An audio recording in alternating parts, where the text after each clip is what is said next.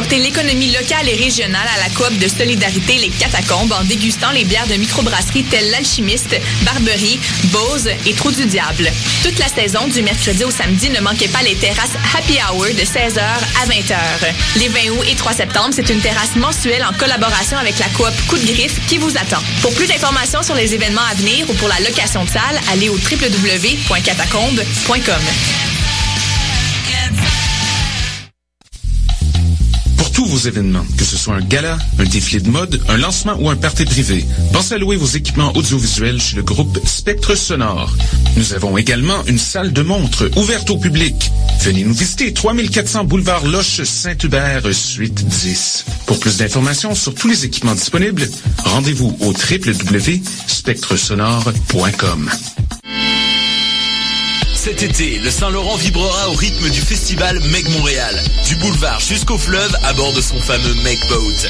Darius, Doldrums, Fakir, I Classify, Devlux, Dear Criminals, Mead, Funkinson, Das Mortal et bien d'autres.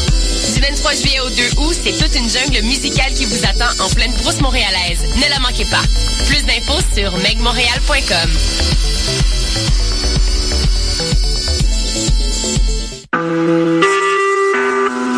Vous écoutez Choc pour sortir des ondes.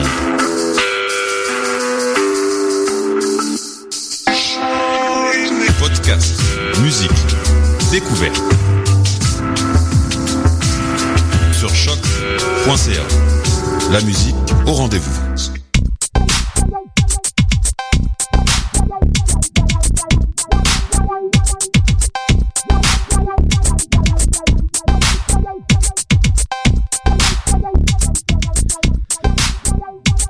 Poppeuses et popeux, je vous souhaite bien le bonjour. Nous sommes un beau mercredi et tu es le bienvenu à notre émission 63 de Pop en stock. Pop en stock, qu'est-ce que c'est, me diras-tu? Et je te répondrai sciemment ceci. Pop en stock, du moins le podcast, mais aussi la revue. C'est l'extension de la revue numérique portant le même nom, unique en son genre sur les internets francophones. C'est un ouvroir de théorie culturelle et un espace de vulgarisation pour les études les plus pointues portant sur la pop, tout domaine de fiction populaire contemporaine confondu, cinéma, bande dessinée, télévision, cyberculture. Euh, vous êtes avec vos animateurs, Francis Ouellet au micro en ce moment. Derrière l'aquarium, il y a... Ou Francis Ouellette euh, au micro présentement. Jean-Mich- Jean-Michel Bertium, espèce de taquin, toi. Bonjour, Francis. espèce de taquin. On est avec euh, euh, un, retour euh, toujours plaisant. Guillaume Cout- Couture, notre expert de la chose vidéoludique, entre autres nombreuses choses, euh, le chantre derrière les brillantes capsules de Je joue le jeu. Bonsoir. Hey Guillaume, un plaisir de te retrouver. Ça fait plaisir d'être ici. Je suis content Et- que t'as amené ta bouteille de Chianti aussi. Et bien sûr, bien sûr, Clément Pellissier. Euh, et, bien sûr, tu sais, comme c'est rendu une évidence fondamentale. Moi, ça Écoute, l'est dans mon cas. Clément, euh, il faut vraiment que je te dise un truc. Ici, pendant au tout début de l'émission, comme ça, live. Euh, euh, Clément, tu vas retourner bientôt chez toi, euh, au vieux pays, et euh, il y a des très fortes chances que euh, tu ne, c'est probablement ta dernière émission avec nous. Euh, Peut-être qu'il y en aura une autre, mais j'en doute fort avec l'horaire que tu que tu auras. Donc, tu as été de toutes les émissions que nous avons fait à Pop en Stock depuis que tu es au pays. Ben c'est ça, c'est ma septième si je ne dis pas de bêtises. Euh, non, tu dis pas de bêtises du tout. Tu as été un véritable paladin de la culture sur les stéroïdes de geek. Euh, euh, euh, enthousiaste, passionné, euh, fiévreux. Mon cher Clément, comme c'est peut-être ta dernière participation aujourd'hui, du moins pour l'instant, Oh que oui. pour l'instant, à. Pop en stock, euh, il faut que je te dise que tu es la raison même pour laquelle nous, euh, Jean-Michel comme moi, nous faisons du podcast. Pour Did ce you type de... ever know that you're my hero? Non, euh, no- notre but est de partager et de dialoguer avec des gens comme toi. Faire ce podcast, c'est d'abord et avant tout des rencontres. C'est des gens qui m'ont tendu la main, peut-être à un moment où je ne pouvais pas, où j'étais seul chez moi. Et c'est assez curieux de se dire que les hasards, les rencontres forgent une destinée. Parce que quand on a le goût de la chose, quand on a le goût de la chose bien faite, le beau geste, parfois on ne trouve pas l'in- l'interlocuteur en face, je dirais le miroir qui vous aide à avancer. Alors ce n'est pas mon cas, comme je le disais là, puisque moi, au contraire, j'ai pu. Je dis merci à la vie, je dis merci, je chante la vie, je danse la vie, je ne suis qu'amour. Donc euh, Clément, c'était pour toi. Euh, merci d'avoir participé durant ces sept euh, émissions à notre euh, podcast et en espérant peut-être même des collaborations outre-mer. Oh que oui, je ne quitte certainement pas Pampan Stock dans la contribution d'articles, certainement pas. Et je et j'ai le goût, euh, grâce à toutes ces contributions, de monter mon propre show de radio en France sur la culture geek et la culture populaire. Donc je vais mettre ça en œuvre immédiatement au retour parce que je vais être en manque de ces podcasts français. Magnifique. On t'écoutera avec on t'écoutera avec plaisir et comme le disait si bien euh, Socrate dans son er, son dernier entretien avant de prendre la ciguë, fuck yeah. Donc euh, cette semaine, la question cruciale des poupées qui marchent, vivent, désirent et tuent. Euh, les multiples discussions qu'on a eues euh, dans les euh, émissions passées euh, semblent nous avoir mené comme par magie vers ce thème très peu traité dans la culture et pourtant qui sait, c'est un sujet crucial. non, en fait, c'est l'émission d'X-Files où nous avions parlé de l'épisode écrit par Stephen King, Chinga, qui nous a fait parler du fait qu'une poupée presque similaire, c'est une observation qu'a fait Clément, une poupée presque similaire dans l'émission Friday the 13 qui n'a rien à voir, soit dit en passant, avec Jason Voorhees, et qu'il y avait une poupée exactement pareille aussi dans un épisode de Twilight Zone. On dit, mais traitons du sujet. Reculons jusqu'à la légende. Reculons jusqu'à la littérature. Mais avant de commencer, une anecdote. True story. True story d'ailleurs. Je sais, vous allez pas me croire, mais c'est, c'est, c'est, c'est... je vais lire. ok. Jadis, enfant, une poupée de porcelaine de la taille d'un cadavre de bébé ornait une place centrale dans le salon chez moi au-dessus de la télé allumée en permanence. C'était un Pierrot à la tunique satinée, avec une larme noire coulant de son œil immobile. Il va sans dire qu'elle me terrifiait, cette saloperie de poupée. D'emblée que tout le monde chez moi était des fumeurs morbides, et la blancheur de la porcelaine tendait à jaunir, à devenir encore plus lugubre, comme si le Pierrot en question était en train de pourrir. Donc, un soir de canicule, alors à peu près comme euh, en ce moment, alors que je voulais dormir dans le salon pour être sous les courants d'air du ventilateur, je regardais le Pierrot doucement, éternellement immobile, du moins je l'espérais. Et à ce moment, et c'est vrai, le sol se mit à trembler, comme si un géant écrasait le quartier voisin de son pied terrible. C'était le bunker des motards Rock Machines, pas très loin sur la rue Ontario, qui venait d'exploser. True story, check it out un règlement de compte entre les Hells Angels et les Rock Machines. Donc le tremblement de terre artificiel a fait basculer un immense meuble brun euh, garni jusqu'à la moelle d'une monstrueuse collection d'éléphants en porcelaine qu'accumulait ma mère, jaunie également par la fumée de cigarette, la trompe pointant vers le nord. Mais pendant la chute du meuble en question, Pierrot est resté assis et la vélocité du meuble l'a projeté sur moi. C'est un peu dur à lire. Je n'ai pas pu faire un seul et unique mouvement, un son, tellement j'avais froid, et ce, en pleine canicule. L'œil de bille de Pierrot me regardait doucement. Cet épisode m'a rendu obsédé avec le thème des poupées qui tuent. Eh oui, je me suis mis à lire et à regarder absolument tout sur la question de Daphne du à Stephen King, à un tel point qu'en secondaire 4, je participais à un concours régional d'écriture de nouvelles que je gagnais à plate couture, 500 dollars, 500 belles grosses crises de tomates. Je participais à ce concours, à ce concours-là dans un état fiévreux. C'était évidemment cette nouvelle, on le devinera. Il était question d'un Pierrot trônant dans un vieux magasin de jouets, euh, euh vieux d'à peu près un siècle, qui tue systématiquement tous les membres de la famille qui sont les propriétaires de la dite boutique? Banal comme idée, certes, on le devine, mais l'exécution de ma nouvelle était absolument redoutable. Je croyais ainsi exorciser ma peur, eh bien, que nenni. À plusieurs reprises, j'ai voulu me débarrasser de la dite poupée, dont j'ai encore euh, quelque sorte hérité après avoir gagné le concours euh, de, de nouvelles. Ma mère me dit évidemment, hey, euh, c'est vraiment, je suis, très fier de toi, mon fils. c'est la poupée là qui t'a inspiré la nouvelle, donc je te la donne. Espèce de connasse. À ce jour, j'ai la certitude profonde que quelque chose se produira si je me débarrasse d'elle, si je me débarrasse de la poupée. Rien de physique, non, mais peut-être quelque chose de l'ordre d'un malaise tenaillant qui ne me quittera jamais, qui viendra se loger littéralement dans mes burnes pour y siéger pour le restant de ma vie. Donc hier, par accident, ma fille de 11 mois a vu le satané Pierrot. Elle, a instantanément eu peur, elle a pleuré dès qu'elle l'a vu, mais sans pouvoir cesser nécessairement de le regarder.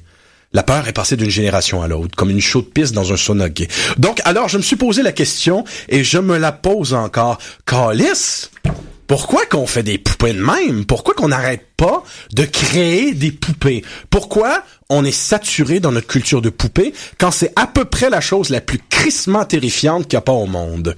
Donc, on se penche très sérieusement sur la question après cette anecdote absolument savoureuse. Euh, donc, les poupées tueuses historiques d'un phénomène. mais pas nécessairement juste les poupées tueuses, parce qu'il y a question des poupées dont on ne sait pas si elles sont vivantes, possédées, hantées, mécaniques, ou même, on ne sait pas si elles bougent ou non, mais quand on se retourne le dos, on a l'impression que oui. Donc, j'ai fait une recherche, euh, Clément, Guillaume, Jean-Michel, euh, pour savoir quelle était à peu près, euh, pas juste sur Wikipédia, non, non, non, sur toutes les Google. J'ai fait une recherche pour savoir les poupées hantées, les premières manifestations qu'on avait peut-être trouvées dans la culture. évidemment, faut aller en Égypte, je suis sûr qu'il y en avait en, Mésopotamie, mais bordel que c'est assez fascinant. en Égypte, donc, Ramsès III euh, faisait construire des effigies euh, à son image en cire et à l'aide de sorcellerie tentait de lui donner une partie de son essence pour qu'elle puisse aller tuer ses ennemis sans que lui soit en danger. On imagine tout de suite le film fascinant qu'il a à faire avec ça. Euh, momie, euh, des, des, momies versus des poupées versus des versus des statues de CIA. Donc déjà, déjà, le thème est important ici.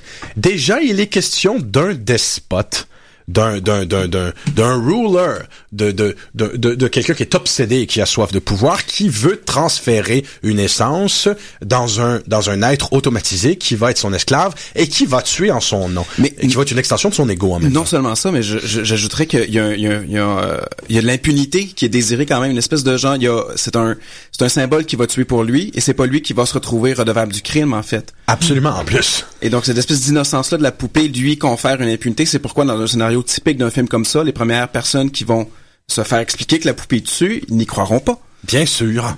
T'as tout à fait bien vu. Donc, avant même que la poupée tue, euh, il y a déjà quelque chose qui qui euh, qui est le mannequin et qui s'en va et qui trotte vers l'automate. Mhm. Comme on en parlait la dernière fois, euh, c'est peut-être ça que les Allemands, autant dans leur littérature, on en reparlera plus tard, autant dans leur littérature que plus tard dans le cinéma expressionniste, euh, c'est ce qui semble avoir vu venir la peur de l'automate, ou du moins de l'automatisation, si je peux dire, si je peux inventer le mot, la peur d'automatiser l'être humain ou de créer quelque chose euh, qui ressemble à un être humain et qui obéit justement aux, aux, aux ordres d'un despote. Ça traverse déjà leur littérature et leur cinéma euh, au complet aux Allemands durant l'expressionnisme est essentiellement une évocation de ça. Dr Caligari qui euh, réussit à contrôler euh, par le somnambulisme Césarée comme un comme un comme un robot. le robot Maria dans Metropolis aussi qui est qui est un automate qui peut tuer et obéir aux ordres. même Nosferatu en quelque part le le, le, le, vampire que Nosferatu semble lui-même mécaniser à, se déplacer dans l'espace comme une espèce de silhouette robotique. Il y a quelque chose du golem également. Oui, oui bien sûr, absolument. C'est ça. D'ailleurs, l'expressionnisme allemand a fait du golem aussi une de ses créatures, euh, sous le titre Le, golem, qui est une des inspirations euh, visuelles, du moins, euh, pour James Whale quand il a réalisé euh, son fameux Frankenstein pour la Universal. C'est ça, parce que du côté de l'Égypte, oui, du côté de la tradition yiddish, il y a ça, mais euh, d'abord et avant tout, je pense qu'on pourrait distiller ça comme la figure de l'homoncule, le, le, truc qui est de forme humaine, mais qui n'est pas clairement humain puis ça, euh, on part déjà avec des hypothèses de pourquoi est-ce que ce, cette figure-là, ce mythe-là fonctionne autant. C'est que euh, il suit l'humanité. quelque chose qui a forme humaine mais qui n'est pas humain et qui, euh, pour des raisons X, en fait, je pense qu'on a toutes nos conclusions sur pourquoi est-ce qu'il tue, euh, sont, sont une peur actualisée, que ce soit euh, la mécanisation de l'humanité euh, sous le Reich, que ce soit même euh, dans, dans, des avenirs post-apocalyptiques, il y aura de ces poupées-là qui reviendra tuer, mais essentiellement, ou même dans le comic de Doctor Strange, on aura toujours peur de l'homoncule, on aura toujours peur de, de not quite human. dans, dans, dans ce cas-ci, si on va pour partager des hypothèses, parce que je pense que je suis dans cette lancée-là, il y a d'une subjectivité, une objectivité à devenir un objet. Euh, on perd si on se, se, transpose ou si on donne à l'objet un âme, on euh, crée une condition qui est inexistante. nous ne sommes plus le sujet. Nous sommes, bon évidemment, quand je suis en train de penser à ça, j'espère que vous êtes tous en train de penser à Brad euh, de s'éloigner d'une subjectivité et de devenir euh, de, pardon, en fait, de cesser de devenir sujet et de commencer à devenir objet. Et de devenir objet, mais ça doit euh, comporter quelques torsions psychiques qui font en sorte que tu ne crois plus à la supériorité du sujet et tu décides que moi, objet, immortel, euh, incassable, si on peut dire, je, je vaux plus et ça me dérange pas d'amener un couteau à ta gorge. C'est pour ça que pour faire un entonnoir avec les thèmes que tu viens d'évoquer mm-hmm. et ceux qui suivront, euh, il y a peut-être un texte euh, absolument vital à lire. C'est une nouvelle. Très souvent, c'est une nouvelle. Hein? On ne fait pas des romans avec une poupée qui tue ou un automate. On fait des nouvelles. Donc, euh, définitivement, une nouvelle à, à, à, lire que je vous recommande, celle de l'auteur allemand Hoffmann, 1817, L'homme au sable, où il est question et là, il y a trois thèmes très importants qui vont revenir. D'un protagoniste qui tombe amoureux, donc d'une d'une jeune femme euh, qui habite en face de chez lui, et qu'un et qu'un physicien, euh, donc du nom de Coppelius, euh, on a l'impression que c'est que c'est sa femme, que sa fille, pardon, Olympia, et il se rendra compte que cette figure, cette silhouette dont il est en train de tomber amoureux, est un automate. Et ça, ça, ça, le fera devenir fou, évidemment, parce que c'est la constatation qu'il croyait tomber en amour avec quelque chose à distance qui avait une âme, mais non, pas du tout. C'est quelque chose qui n'en avait pas. Donc, le fait que ce soit écrit par un Allemand, ça devient, ça devient très intéressant parce que euh, c'est l'idée de fascination que peut exercer un monde familier et inquiétant à la fois, retenez le mot inquiétant, euh, et que ce sont des fantasmes qui sont souvent complètement coupés du réel. Donc, Évidemment, c'est un concept qu'on retrouve élaboré par Ernest Jeinsch et qui est repris par Freud, l'idée de l'inquiétante étrangeté. Tout le monde la connaît. Et euh, du moins, c'est le thème euh, français, mais mon allemand est absolument terrible. Mais c'est le, le Unheimlich et qui est cette idée de l'étrangeté profonde que qu'on retrouve autant euh, chez Lynch que dans la salle de bain d'un jeune homme de 20 ans. Mais dans tous les cas, on, retrouvera aussi, euh, et ça, je, je te remercie beaucoup d'avoir pointé ça dans ma direction, euh, Clément, parce que c'est une extension pour moi de l'inquiétante étrangeté, c'est l'idée de la de la vallée dérangeante, euh, tirée de l'anglais Uncanny Valley, qui justement est une extension d'une idée de l'inquiétante étrangeté. C'est un scientifique spécialiste de la robotique japonais. Je trouve ça encore très révélateur que ce soit un japonais. Ça provient, les Allemands ça ou c'est les la robotique aussi en fait. Mais c'est c'est quelque chose. Là. Il, faut que ça soit forcément et ça va revenir. Hein, le thème le thème de, de l'allemand et par la suite sous le régime nazi, ce thème-là va revenir beaucoup. Donc, euh, c'est une théorie qui euh, présuppose que euh, si un robot ou un androïde ressemble trop à un être humain, l'observateur va, va connaître un sentiment de révulsion. Que l'idée est de créer donc des automates, des robots qui n'ont rien à voir, du moins avec la, qui ne ressemblent pas à l'être humain, qui sont peut-être même d'une complètement d'une autre nature. donc, on, on se posera, on se posera pas la question quand les Japonais sont obsédés tu le disais tout à l'heure, en plus, ils sont animistes, donc euh, il y a une, grande forme de, de, spiritualité autour de l'animisme euh, chez euh, chez les Japonais.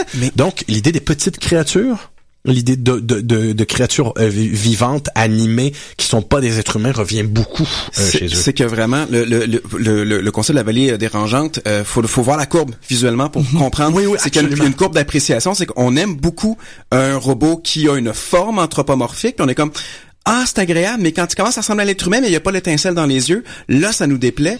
Mais lorsqu'on dépasse l'être humain, puis qu'on fait un humain plus qu'humain, un ange avec des ailes, quelque chose, on l'aime encore plus. Donc, cette espèce de courbe-là monte, mais il y a une, espèce de pic, une chute abrupte, d'où, juste, la vallée.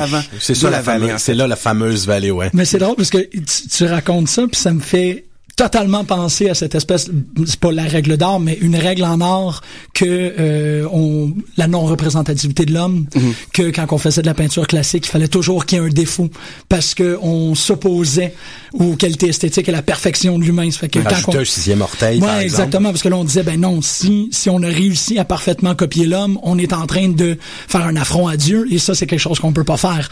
Cette cette règle là on l'aurait peut-être même biologiquement intégré que euh, pour tous les gens, en fait, j'ai appris qu'il y a un super beau livre qui a été écrit. Euh, ben, j'ai appris qu'il y, a un livre qui a été écrit, mais à cause que la thématique est super belle, j'imagine que le livre est super beau, sur le PKD Android. Pour les gens qui auraient vu l'Android Philip K. Dick, euh, pour le peu de temps que, que qui, qui l'a survécu. En fait. Une des anecdotes les plus savoureuses du monde. Et bon, si elle est savoureuse que ça, je vais la, je vais la raconter long form. Euh, en fait, il y a des, euh, des étudiants en robotique au MIT qui ont décidé de monter un robot anthropomorphique et euh, en une soirée bien arrosée, ils ont dit quelle forme est-ce qu'on lui donnerait. Puis on dit hey, tant qu'à faire un robot, on va y mettre la face de Philip K. Dick. Ils ont sacré la face de Philip K. Dick. euh, et, le corps, ils l'ont mis sur un divan, ils ont filmé ça. C'est euh, un frôlement, euh, une outrance à One Carney Valley assez solide. Le truc, c'est qu'est-ce qui s'est passé? Ils ont eu à faire une exposition de leur de leur travail outre-mer, je crois, ou euh, pan-continental, whatever Et le PKD Android a, été, a disparu dans un avion. On ne sait plus où il est, ce robot-là. Et, euh, on est porté à croire, l'hypothèse, l'hypothèse un peu malsaine, mais super agréable, c'est qu'il y a un Android présentement qui se promène sur Terre, convaincu qu'il est Philip K. Dick. euh, et ça, ça c'est extraordinaire. Pour la première fois de l'histoire que ce, ce problème-là euh, survient, c'est le fun que ce soit Philip K. Dick qui soit pris dans cette situation. Surtout que les internets auront donné raison à Philippe K. Dick. Ben oui. En ce sens qu'on sait maintenant que les androïdes rêvent vraiment de moutons électriques. Il suffit de voir ces images absolument terrifiantes de paysages que l'on voit apparaître un peu Deep partout. dream. Sur Deep Oui. dream. Et vous remarquerez par ailleurs que le phénomène des musées de cire ne suscite oui. pas du tout la même angoisse, ce qui est étrange d'ailleurs, parce que c'est euh, bah, si vous avez fait le test euh, de, de vous être baladé aux, aux divers euh, musées Grévin ou divers musées de cire au, tra- au travers du monde, euh, Ou de juste étudier à l'UQAM, tout à en général. aussi, oui. ma foi. Euh, non, non, mais ben on, on est vraiment dans ce cas-là où le où le la, la statue de cire ressemble trait pour trait et très fidèle pour les statues qui sont réussies tout au moins euh, à, à son modèle original et euh, je me rappelle avoir eu un, un grand jeu quand j'étais plus jeune à Londres au Madame Tussauds Museum Ouais. où je m'amusais à me mettre au milieu des, des, des, des personnages en cire et à ne pas bouger pour, pour voir la réaction des gens et il y en avait qui s'approchaient pour pour euh, voir si j'étais un Est-ce que c'est le Clément Pellissier? Est-ce que c'est une statue? Est-ce lui? Ça peut, pas, ça lui? peut pas être Clément, non, il peut pas être à Londres, donc je vais le toucher. on, on parle on parle d'une époque où j'avais peut-être euh, peut-être 10 ans là mais c'est le, le phénomène est, est assez incroyable parce que il y a, y a une euh, il y a une gêne d'ailleurs il y a, y a beaucoup de il y a beaucoup de capsules euh, web où la blague est faite où des gens s'amusent vraiment à faire comme je le faisais se mettre au milieu des des, des, des poupées de enfin des, des mannequins de cire et à sauter sur les gens ou du moins alors, alors les faire sursauter Ben, très récemment, Arnold Schwarzenegger le Ben fait. voilà, non, voilà, voilà. ça, attends, ouais. en Terminator, Exactement. en Terminator. Donc, tu sais, il y, y a ce niveau-là, tu fais, oh, les gens se promènent dans le musée, ils voient Arnold Schwarzenegger habillé en Terminator, ils prennent des photos, et euh, le véritable. Arnold Schwarzenegger euh, s'agite. Mais la personne qui a eu cette idée-là est un génie. Parce qu'il y a, y, a, y a trois degrés d'interprétation. là. On a on, on a une statue de cire de l'acteur que jouait l'automate le plus important de l'histoire Oui, du ça. cinéma. Donc évidemment tout le monde est terrifié. Tout le monde fait le saut de sa vie. On arrive à croire. Mais là, c'est bien parce qu'on revient à notre thématique. Le, le moment de peur que ces gens-là ont vécu, est-ce que c'est euh, euh, un choc que ça bouge ou est-ce que c'est une crainte qu'un objet inanimé se soit déplacé? Fondamentalement, la peur, elle est où? C'est-tu comme, je m'attendais pas au mouvement ou, oh non, l'objet est animé? Et l'objet est animé, je pense que c'est le thème. Il y, a, il y a un degré de panique qui est, qui est sollicité, Ben, c'est ça, c'est qui ça. est plus élevé. et dans les films Ah, you d'horreur Sarah Connor, level 3. Là, t'es comme, ah! Dans- Pain de lait. Dans les films d'horreur qui impliquent des poupées, à mon avis, le point, euh, le point d'ancrage, le point le plus haut de la peur, c'est pas quand la poupée saute et qu'elle attaque, c'est quand la poupée cligne des yeux. Ouais. Quand elle, quand elle se met à cligner des yeux devant la caméra de façon complètement C'est très important. fugitif. C'est très important que tu soulignes ça, Clément, parce que euh, il y a quelque chose qui a changé dans la représentation contemporaine qu'on se fait de la poupée euh, à partir du moment où ils ont inventé le fameux mécanisme pour lui permettre de cligner des yeux. Teddy Ruxpin. À partir du moment, mais même pas euh, ce type de mécanique. Ok, ok, À partir du moment où le, le- le- la, la simplicité la plus élémentaire du- d'une mécanique qui permet un mouvement chez la poupée, en fait qu'à partir de ce moment-là, les poupées sont devenues encore plus terrifiantes. Mais évidemment, il y, aura toujours, euh, à travers le passage des décennies, euh, des, des, capa- des, des possibilités d'animer de plus en plus euh, la poupée qui feront que la culture reflètera des angoisses de plus en plus grandes autour de la poupée. Pourtant, il n'y a pas toujours question de mouvement. Euh, par exemple, euh, c'est peut-être pas la première euh, manifestation euh, de, de, de poupée importante dans la culture humaine, euh, mais euh, Daphné du Maurier. Euh, dont, je, dont euh, on a déjà parlé à l'émission à quelques reprises. Euh, pour ceux qui ne, euh, ne savent pas du tout qui est Daphné du une, une très grande écrivaine qui a souvent lorgné vers le fantastique. Elle a été adaptée au cinéma. Moi, je, je l'ai, je l'ai, connue. J'en ai fait la connaissance de cet auteur et de son travail à cause qu'il y a eu deux adaptations euh, cinématographiques faites par Hitchcock de son travail. Rebecca, donc pour laquelle il aura gagné évidemment l'Oscar, et The Birds. Elle a écrit The Birds. Euh, mais elle a surtout écrit aussi donc le fameux Don't Look Now, dont Nicolas Roeg, euh, chers auditeurs, si vous n'êtes pas familier avec Don't Look Now, un film avec Donald Sutherland qui se passe à Venise. C'est un des cinq, euh, c'est une des cinq réalisations horrifiques les plus bouleversantes de tous les temps. Je vous la recommande profondément. Il faut vouloir se couler dans l'œuvre et suivre son rythme. Mais si, mais si vous avez envie de faire cette expérience-là, ce film va vous laisser profondément euh, traumatisé. Donc, assez intéressant, la, la, la nouvelle The Doll, la poupée, purement simplement, est une, est des histoires de Daphné du qui fut perdue très longtemps. Là où ça devient intéressant, c'est que la protagoniste euh, de cette nouvelle, Rebecca, semble être en tout point j'ai tenté de faire la recherche, je n'ai pas trouvé de, d'éléments consolidés, semble être le même personnage que son plus grand roman, Rebecca. Donc, lorsqu'on lit The Doll, il y a la possibilité qu'on voit la genèse d'un problème psychologique, ou plutôt d'une disposition psychologique de son personnage, euh, que, nous verrons, donc en écho dans son plus grand roman. Euh, donc, la nouvelle est absolument exceptionnelle. Un homme devient complètement obsédé par cette violoniste un peu froide et distante, mais captivante de beauté, euh, donc qui s'appelle Rebecca. Et, mais Rebecca n'est pas intéressée par l'amour. Rebecca n'est même pas intéressée donc euh, par les hommes. À force de se familiariser avec elle et de euh, tranquillement pas fait s'immiscer dans son quotidien, il se rendra compte qu'elle vit avec un, un, un mannequin qui s'appelle Giulio et que ce mannequin a des hmm. capacités sexuelles, que c'est un automate ne servant qu'au plaisir sexuel et qu'elle est complètement, elle a complètement atteint la plénitude et le plaisir sexuel. Euh, donc avec ce fameux mannequin. D'ailleurs, on décrit le mannequin en question. un des nombreux destin possible de l'humanité. Ben, c'est ça, Mais encore... Cette porte est grande ouverte maintenant, on y va. Comme, comme, le, comme Hoffman, tout à l'heure, dont on en parlait, encore une idée visionnaire. Je veux dire, on a une auteur au début du siècle qui voit déjà venir, donc le real doll sex. Ouais, ou qui a fait une extrapolation extrêmement euh, précise, très astute sur euh, Pinocchio. Oui.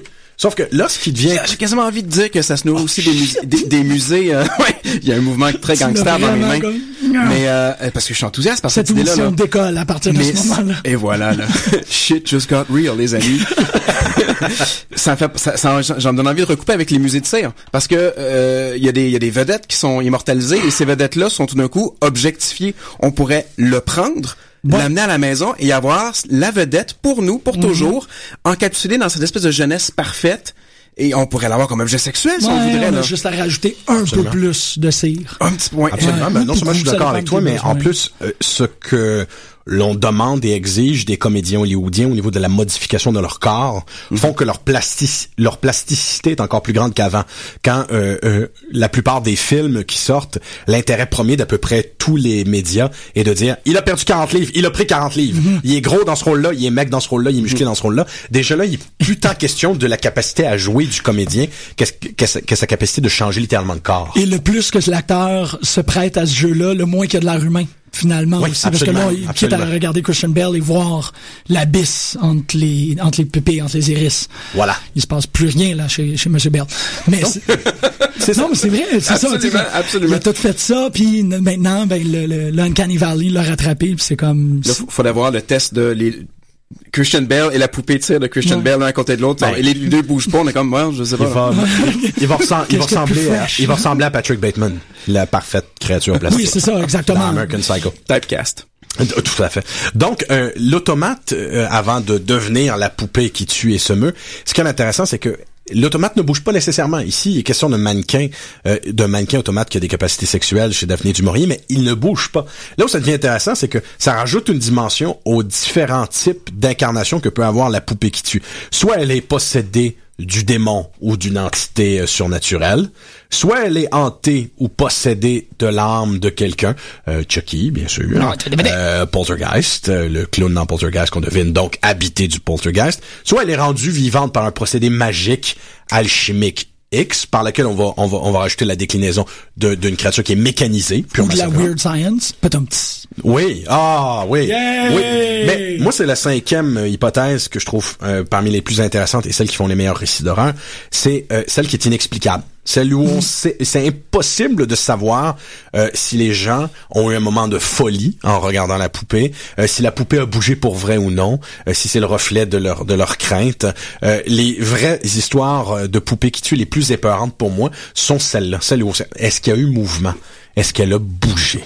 Stone Animals, euh, j'en parlerai pas longtemps parce que l'émission en avance assez rapidement. Stone Animals de Kelly Link, euh, qui est une nouvelle qui est qui est publiée en fait, qui a été euh, assemblée dans son Magic for Beginners et totalement dans cette euh, dans cette mouvance là. Et Kelly Link, c'est drôle parce que en coïncidence ultime, j'ai commencé à la découvrir cette semaine.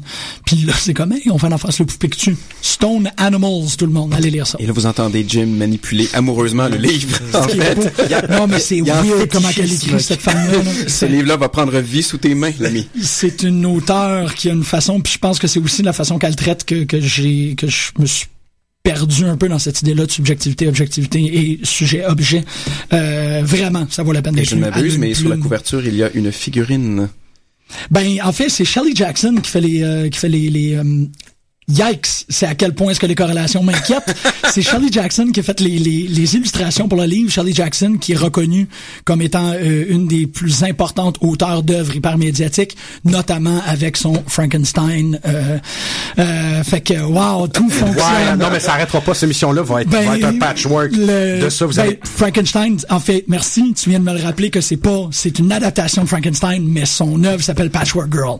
Ben voilà.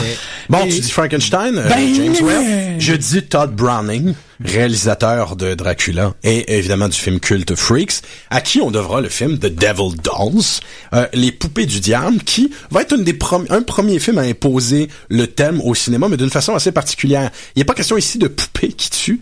Il est question Regardez, on reste dans les thèmes expressionnistes allemands, on reste dans les obsessions d'avoir le contrôle de quelque chose. C'est des gens qui peuvent être rapetissés mais à partir du moment où ils sont rapetissés, Ant-Man au cinéma en ce moment, oh. au, moment où, au moment où ils sont rapetissés, ils ont plus de libre arbitre. Donc on peut les contrôler, ces fameuses euh, Devil Dolls, pour qu'ils tuent.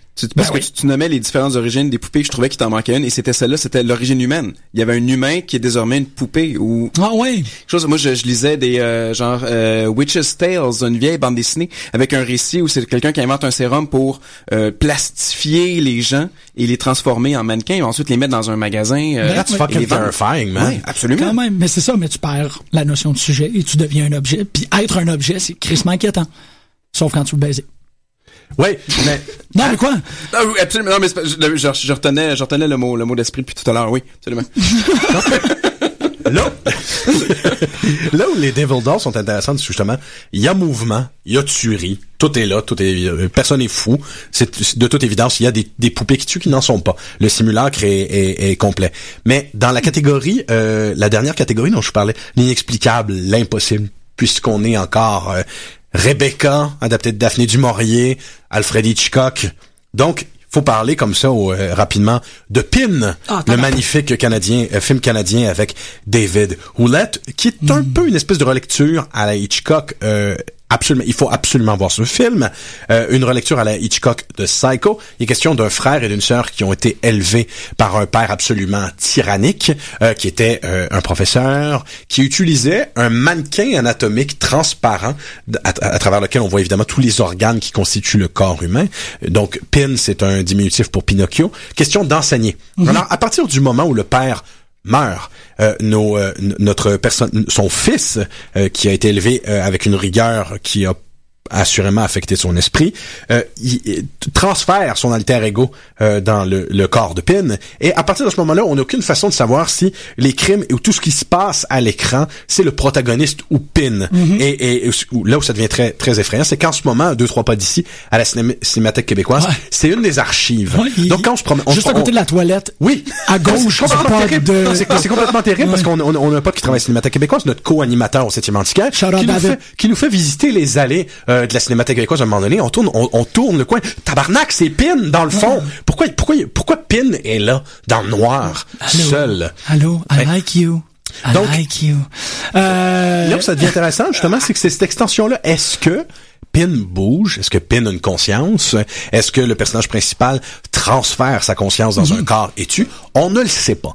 Ça, ça, ça, ça contribue énormément au potentiel de terreur. Parce que ça aussi, c'est jouer avec avec Dieu, de d'être capable de transférer sa conscience dans un autre, dans un objet et euh, en quelque sorte d'assurer son immortalité. Absolument. Ça, c'est une grande outrance euh, à Dieu, puis ça fait en sorte que peut-être que le fléau ultime, c'est que tu deviens dingue, puis ça tente de tuer du monde. Un autre qu'on a. C'est bien connu. Ben ouais, exactement. Non, mais c'est c'est le le le- euh, le- l'ultime péché de l'immortalité, c'est de de- de- d'avoir un, un, dé- un dédain, un mépris pour les autres euh, mortels. Excuse-moi, j'ai comme la voix d'Apocalypse dans la tête, qui est encore d'actualité. Euh, il faut aussi, euh, pendant qu'on est en train de, de formuler une définition extrêmement large en première demi-heure, mentionner euh, l'excellent roman de l'auteur de euh, Rosemary's Baby. Euh, J'ai nommé Stepford Wives.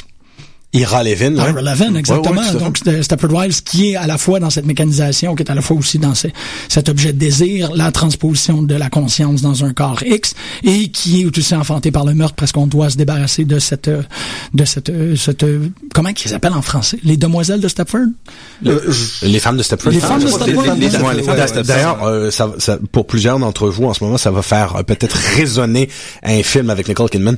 Euh, évitez le dit film qui a été Ouais. repris en espèce de comédie romantique, si on peut dire. Mais le film, euh, le film dont le roman original est adapté, le premier film euh, qui date des années 70, Ouais, avec est, Catherine Hales, est, un, est, un, est un bijou Totalement. est un bijou. Et il fut un temps quand même où Ira Levin était un auteur fortement adapté euh, au, au, au, au- au- au cinéma. Je, je pense qu'à peu près euh, couvert tous les types de récits, de l'horreur à l'anticipation, Mhm. à la, à la- au récit philosophique, et ils ont presque tous été adaptés aussi. Et ils sont tous extraordinaires. Allez les rendre, Oui. Levin, euh, parce qu'on est dans notre bloc littérature, là. C'est ça qu'on fait? Oui, absolument. Bloc littérature.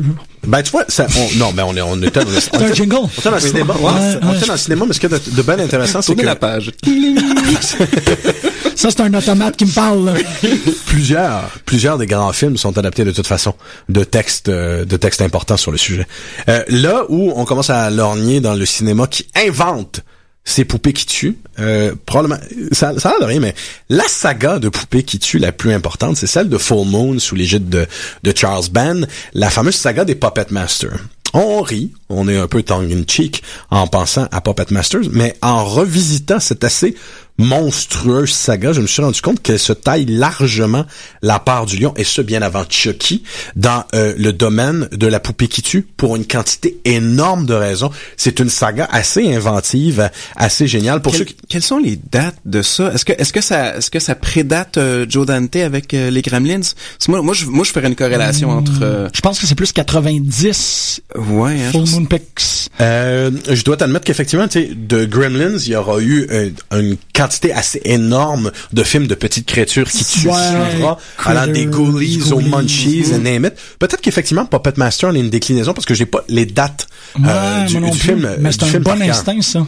Ouais. C'est possible. Ben, puis ça, tout ça découle des, euh, des Walk, qui sont des versions Oui, miniatures de Chewbacca et qui Oh, sont oui. crissement inquiétants. oui. Ouais, ben, Ouais. techniquement, il bouffe la chair humaine, hein. Oui, exactement. On a tendance à, on a tendance à oublier ça. Et on a quand même envie d'en avoir des des toutous à la maison. Ouais, C'est ça. Hein? Donc on revient à la poupée. Donc, voilà. Ah, On est super eh, bon, on est hein, très- hein? c'est une Donc, aujourd'hui. Je disais que se taille la part du lion, cette fameuse saga avec, checkez ça, 10 films. Pas Oh, yeah. Euh, 10 films, dont euh, un antépisode, un crossover. Il y a eu un crossover entre entre Puppet Master et les Demonic, Demonic Toys. Toys, oui. Ce qui est intéressant, c'est que ce sont des automates euh, habités d'une énergie mystique. Euh, égyptienne, on vient avec l'Égypte tantôt, on vient avec l'Égypte. Dit, on fait ça Ramsès. Ça, Ramsès 3 qui tue avec des mannequins en cire, ok, Euh, versus euh, des poupées qui sont tous autant de petits réceptacles Tupperware pour des possessions, une possession d'un esprit démoniaque. Finalement, ça fonctionne ess- essentiellement comme une ruche ou un instinct euh, contrôlé par un esprit. Comme dans Donc, Army of Darkness. Oui, exact. Ouais, essentiellement comme ça. Là où ça devient intéressant, là, là où cette fameuse franchise de 10 films qui a eu droit à ces... Pour ceux qui ne le savent pas, là, il est essentiellement question de quatre... euh, quatre euh, poupées qui reviennent dans tous les films. Par la suite, il y aura eu des extensions. La fameuse poupée Blade, euh, qui est une, qui est essentiellement euh, une inspirée de Klaus Kinski, euh, donc qui est habillé euh, comme un tueur, comme un tueur de giallo avec son espèce de chapeau noir et son crochet. Pinhead, Pinhead pas au sens Non. de Pinhead dans le Razor, mais d'un Pinhead dans un cirque qui est un phénomène de foire. C'est un homme fort avec des mains très très grosses et une tête pointue sous forme d'œuf. Jester, un, euh, évidemment un, fou du roi, une poupée de fou du roi complètement cinglée, et Six Shooter, qui est un cowboy de six bras, dont les véritables euh, armes à feu peuvent tuer. Euh, c'est là qu'elle a un peu de Freddie Mercury? Non. Non. Non. Là où ça devient euh, magnifique, c'est qu'au début de la franchise, il est tout à fait question simplement de montrer euh, euh, des poupées créées par un, un, un, puppet master justement qui s'appelle André André Toulon. et ces, ces dites créatures-là, il peut somme toute les contrôler pour en faire des, des serviteurs, mais pour faire le bien. Mais cette saga-là a pris une telle expansion que au tournant d'un antépisode, on se rend compte que ces, ces poupées-là ont participé au Troisième Reich. Elles ont été des armes des nazis. Euh, encore l'obsession, euh, les Allemands pour les, les, les, les automates. Et euh, on, on, se rendra compte comment elles ont intimement participé euh, justement au tournant de la Deuxième Guerre mondiale. Axis of Evil, Puppets of Axis, et ça ne finira plus. Il y a, il y a, même une poupée japonaise qui s'appelle Kamikaze qui vient de se rajouter, ah, euh, qui explose on demand. Je suis peut-être la seule personne dans la salle qui a vu Minions, mais c'est thématiquement très près de ça aussi. Ah oui? Euh, autant qu'on on pourrait rire d'essayer de vouloir euh, ratisser large, Minions euh, la dernière production de Nickelodeon avec ces petites créatures euh, jaunes qui parlent une glossolalie sont euh, infusées d'un mal ultime fondamentalement et il faut que je me rappelle du premier cinq minutes mais je pense quand je sais qu'ils ont participé aux, invasions mongoles. Euh, oui, full on. C'est ça. Je suis pas en train de faire une blague. Non, non, non. Non, non, non. C'est vraiment que les Minions, c'est un peuple extrêmement peureux qui ont comme destinée de suivre le plus grand mal de l'humanité. Ils sont là pour être les assistants de celui qu'ils jugent étant le Great Evil. Pour ne pas que tu te sentes seul. Euh, Merci. Je, j'ai vu, j'ai vu également ce dessin animé et je l'assume. Voilà, je parce que j'avais envie de voir ce que ce que ce que ça ce que ça valait. Voilà, je formulerai pas d'avis, mais je l'ai vu. T'es un, es un grand intellectuel. Mais, mais Despicable Me était exceptionnel. Oui, oui, oui, oui. Exceptionnel. La, la, la relecture des tropes du super vilain et du super héros était peut-être pas aussi forte que dans Incredibles, mais elle était très très forte dans Megamind, Megamind est oui, ah, ouais, ok, oui. Megamind, c'est comme, oh, mais, mais, mais quand, même, quand, même, les Minions se rendent à la Villain Con. Oui. à la convention des super vilains, c'est quand même assez énorme pour un, pour un fan de super héros. Et puis, comme, comme tu le disais, euh, très justement, hein, Jean-Michel, le, le but des Minions, c'est de servir le, le, maître le plus démoniaque, le plus mauvais qui soit. Mais ils passent leur temps à tuer leur maître. Exactement. Sans le faire exprès. Ce sont des poupées qui tuent. C'est ça, c'est ça. The Minions, Puppet Master, même combat. Un peu, un peu. Mais on se rend compte finalement que ces poupées qui tuent automatisées... forme aujourd'hui. Oui. on se rend compte que ces poupées qui tuent automatisées, euh, possédées de l'esprit d'un démon égyptien, ont été des grands des joueurs, des grands tenants de l'histoire humaine et qu'elles ont participé donc au Troisième Reich. Euh, donc, c'est la, moi, moi j'aime beaucoup cette franchise-là. Je la trouve, euh, je la trouve vivifiante et même le Demonic Toys versus Puppet Master est à mon avis un des un des accomplissements les plus remarquables de ce sous-genre qu'on appelle le crossover. Euh, il fallait le faire. Euh, il y a même Corey Haim dedans. Ah donc, ouais. C'est la, la, la, pierre philosophale. Ce qui nous amène au cinéma, évidemment, il n'y a pas de façon d'aller plus loin dans une saga de poupées qui tuent que Puppet Master. Il n'y en aura pas. Mais euh, Close Sagan, en popularité et en nombre, Évidemment, il y a le cas de Chucky. Hmm. Euh, qu'est-ce que qu'est-ce qui a été qu'est-ce qui n'a pas été dit sur Chucky? On va pas parler de Chucky à profusion ici. Tout est su, tout est dit euh, par rapport à Chucky. À part peut-être une chose. Quand on disait tout à l'heure euh, euh, que à partir du moment où la poupée se rapproche à nouveau de l'automate et qu'elle est capable de mouvement, c'est à ce moment-là qu'elle reprend son son son son capital du de d'effrayer comme dans euh, un, à travers le mouvement un peu comme The Uncanny Valley. Mm-hmm. Euh, l'idée derrière The Uncanny Valley, c'est pas juste au niveau de l'apparence physique, c'est au niveau du mouvement humain, des capacités de faire du mouvement humain. Donc on est à une époque quand Chucky émerge où les fameuses poupées qui bougent et qui parlent comme Teddy Ruxpin commencent évidemment ah, à, réapparaître. Elles sont à leur euh, à leur apex là ces poupées là. là il y a des poupées qui font pipi, il y a des eh poupées qui mangent, qui appellent papa maman. Ah, Holy shit, c'est vrai qu'il y avait des, poupées qui pissaient. Il y avait tout là. Je, je, je, vous rappelle qu'à une époque, la poupée qui faisait pipi, c'était le nec plus ultra de la poupée. Euh, la poupée absolument. Et, dans, l'annonce, c'était montré comme elle fait pipi et tu le voulais? Oui, ça n'a pas de sens. Absolument. tu le voulais? T'avais juste une espèce de gros plan sur la poupée qui faisait pipi, c'était Mais, mais, oui, oui, mais, ah non, vous, les Français, vous l'avez eu dur, hein, ces annonces-là, ouais, Mais nous, je vais en parler tout à l'heure. Mais nous, n'oublions surtout pas que cette fameuse poupée qui pisse, elle pissait quand même, son mécanisme était tellement ingénieux qu'elle pissait quand on la faisait boire.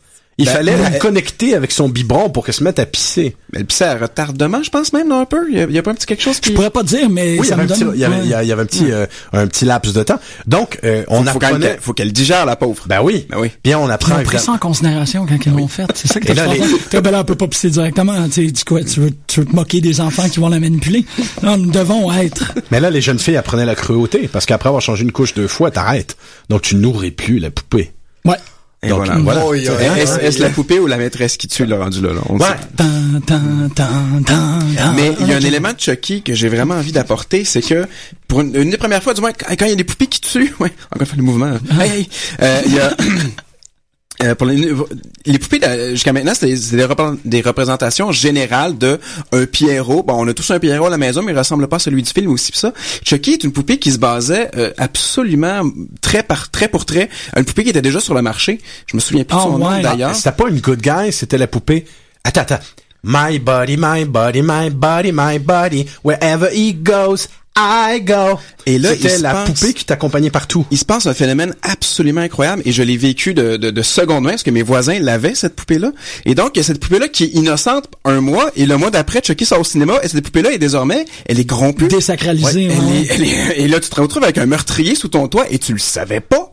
Oui. Ouais, wow! Il y a quelque Quel chose. bel job de pub, hein? Don Mancini puis sa gang qui ont créé euh, qui ont créé Chucky euh, avaient un sens de l'humour exceptionnel, je trouve. Le fait d'avoir des poupées qui s'appellent les poupées good guy, ben techniquement ouais. qui sont le nec plus ultra de la poupée à laquelle on peut faire confiance.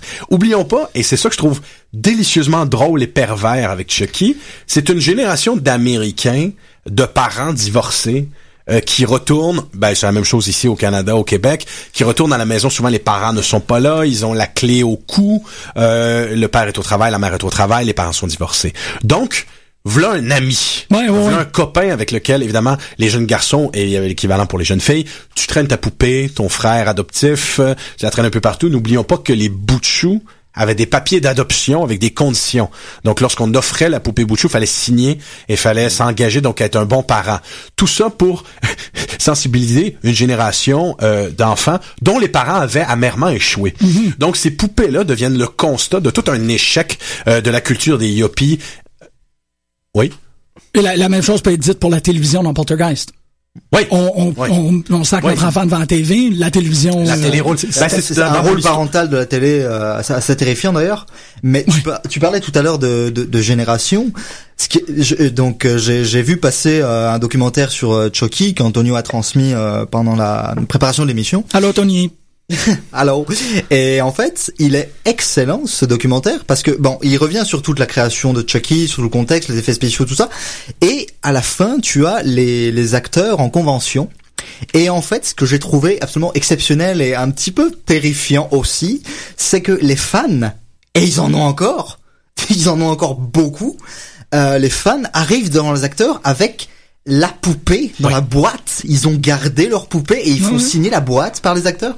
C'est assez excellent. Comme, comme l'exposition Gary nous a faite à la toute première émission de en stock. là. c'est- oui, tout à fait. Mais c'est un drôle de cas. Chucky, comme Freddy, comme à peu près tous ces monstres slashers de films d'horreur qui ont un nom de- d'un de, tes potes au secondaire, euh, tous- tous ces tueurs sont devenus des, des anti-héros. Chucky, il y a un moment donné où ce n'est plus un... On a tendance à oublier que c'est un massacreur d'enfants et ça devient une espèce de Joker euh, extrêmement drôle à suivre. À un moment donné, justement, sa, sa fameuse franchise lorgne vers la comédie agressive. Oh oui, oh Donc, et- et il devient... Chucky devient un anti-héros. Mais ce phénomène-là ne se, ne, ne, ne se limite pas qu'à la, qu'à la pop culture.